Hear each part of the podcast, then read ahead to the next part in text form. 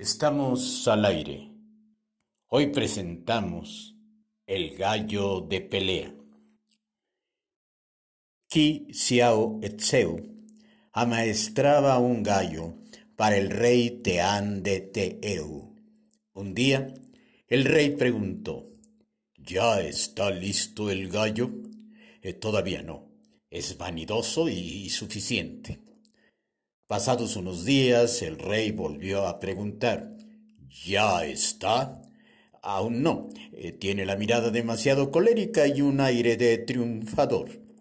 Una semana más tarde el rey preguntó nuevamente, ¿Ya? No. Es demasiado nervioso. Reacciona ante cada sombra, ante cada ruido. Pasada otra semana y decidido a no dejar pasar más tiempo, el rey exclamó, ¿Puedo contar ya con mi gallo? Está listo, afirmó el maestro. Al verlo se creería ver a un gallo de bronce. Su fuerza interior es perfecta. Y en efecto, al mirarlo, los demás gallos daban un rodeo y se iban. ¿Ya estás listo? ¿O sigues siendo vanidoso y suficiente? ¿Sigues teniendo la mirada demasiado colérica y un aire de triunfador? ¿Sigues siendo demasiado nervioso y reaccionando ante cada sombra, ante cada ruido? Ante esta pandemia, ¿cuentas con el carácter y la fuerza moral para salir adelante? Se necesita gente con fuerza interior, espíritus que se forjen en el bronce del encierro. Y tú, sí tú, puedes ser uno de ellos. Esta ha sido una emisión más de RR Radio Rubén en la frecuencia 060620 de su radio Anchor FM. Les esperamos en nuestra próxima emisión muy pronto. Escúchate oyéndome. Estamos al aire. Hoy presentamos Sacudir el árbol. Algo cae del árbol cuando lo sacudes. Manzanas, naranjas, limones, higos, ramas, víboras, todos sin excepción en diferentes momentos de nuestras vidas Necesitamos una buena sacudida. Ya despierta, por Dios, reacciona. ¿Hasta cuándo vas a seguir así? Porque el árbol humano se sacude con un par de nalgadas, cachetadas, zarandeada de hombros, dos que tres gritos bien dados. Es como patear una máquina que te da dulces para que se desatore.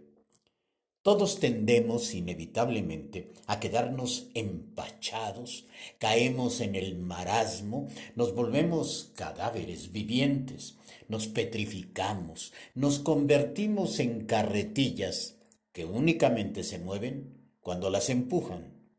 Nos volvemos una especie de representantes insignes de la inacción, abanderados de la resignación y la apatía es lamentable que las personas caigamos en ese tipo de conductas. Pero si tú, usted, él o ella, tienes, tiene, tienen un ser hipnótico en casa, un pariente hipnotizado, un hijo o un esposo zombie, denle una buena sacudida. Despiértalo, revívelo, símbralo, agítalo Métela a una licuadora emocional a toda velocidad. Sacúdela como saco viejo. Deja que suelte sus partes muertas y compártalas vivas. Quítale las plagas, espántale los espíritus, desconéctalo de las malas vibras. No deje que su árbol crezca torcido. Tuérzale el bigote, desgréñelo, rasúrelo, pellizquela, una buena podada no le hace mal a nadie. Pero si, por el otro lado, tú eres uno de ellos y me estás leyendo o escuchando, atrévete a pedirle a quienes te rodean su ayuda. Ármate de valor y exígelo. Por favor, necesito que me den una buena sacudida. Pero ya sabes, ¿eh? Flojito y cooperando. Esta ha sido una emisión más de RR Radio Rubén en la frecuencia 060620 de su Anchor FM. Les esperamos en nuestra próxima emisión muy pronto. Escúchate oyéndome. Estamos al aire. Hoy presentamos El elefante en casa. Es increíble cómo no haber visto antes a semejante mastodonte. Tanto la lógica como el sentido común nos dicen que un paquidermo de tales dimensiones no cabe en nuestra sala. Pero por increíble que parezca, sí cabe, y ahí está. Supe de la existencia de esta descomunal bestia muy recientemente, y pude comprender hasta ese momento que no se trata de resolver cómo entró, sino cómo nació y creció aquí. Pero entonces, ¿de qué estamos hablando? ¿De un elefante? ¿De qué elefante? ¿Del mismo elefante? Alguien lo llamó así y no fue un zoólogo, ni un cazador, ni un insigne miembro de la Sociedad Protectora de Animales, no. Fue alguien que intempestivamente lo vio aparecer, pero no se atrevió a delatar su existencia. Muy probablemente le dio miedo que fueran a tomarlo como un alcohólico que platica con elefantes rosas y se quedó callado.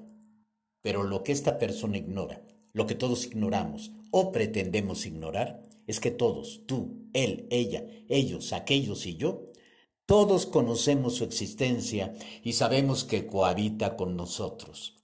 Porque el elefante en casa es esa enorme bestia con la que vivimos, evitando enfrentarla, evadiéndola, pretendiendo ignorarla. El problema sexual del que no queremos saber nada, la infidelidad de uno de los dos, ya descubierta pero no confrontada, la enfermedad terminal no declarada y sí sospechada, no conversada pero sí percibida, la amenaza económica que todos conocemos pero que ninguno enfrenta, el hijo o la hija del que nadie habla pero que nació, creció y vive. ¿Cuál de ellos o qué otro que no sea uno de ellos, pero que, que sí sea otro elefante más de la manada, vive en tu casa? El contrasentido, la paradoja, consiste precisamente en cómo siendo algo tan fuerte, tan pesado, tan voluminoso, pretendemos no verlo y negamos su existencia. Todos nos hemos convertido en hábiles domadores de circo. Todos le damos de comer, lo alimentamos, lo bañamos, lo ponemos a dar vueltas alrededor de la pista circense, todo con tal de mantenerlo en doma sin enfrentarlo ni matarlo. Tiene memoria de elefante, solemos decir, porque estos increíbles seres guardan todo el bagaje con el que crecieron y han desarrollado unos enormes y afilados colmillos para hacerse bueyes, a pesar de seguir siendo elefantes. ¿Ya identificaste al tuyo? ¿Ya reconociste a tu elefante? ¿Qué piensas hacer al respecto? ¿Harás lo que todos? ¿Pretenderás ignorarlo? ¿O vas a aplicar la increíble estrategia de la tribu pigmea? Un explorador inglés que presidía un safari en la África del siglo XIX, al llegar a una aldea de pigmeos, fue invitado a la cacería del elefante, y el hombre quedó impactado al ser testigo de cómo seres tan diminutos dieron cuenta del gigantesco animal. Fue entonces con el rey de los pigmeos y todavía muy impresionado le dijo, es increíble, ¿en qué basan su estrategia? Eh, ¿Cómo hacen para matarlo? Siendo ustedes tan pequeñitos y esa bestia tan descomunal y enorme. Se comienza por matarlo entre todos y se termina por comerse cada quien su pedazo, respondió el rey pigmeo. Pues ahí tienen, queridos amigos, si alguien lleva más de diez pandemias obedeciendo la consigna de quédate en casa, es ese elefantote que tienen cohabitando con ustedes. Así que tomen el modelo pigmeo, mátenlo entre todos y cada quien hágase responsable de su propio pedazo. Esta ha sido una emisión más de RR Radio Rubén en la frecuencia 060620 de su Anchor FM. Los esperamos en nuestra próxima emisión muy pronto. Escúchate, oyéndome.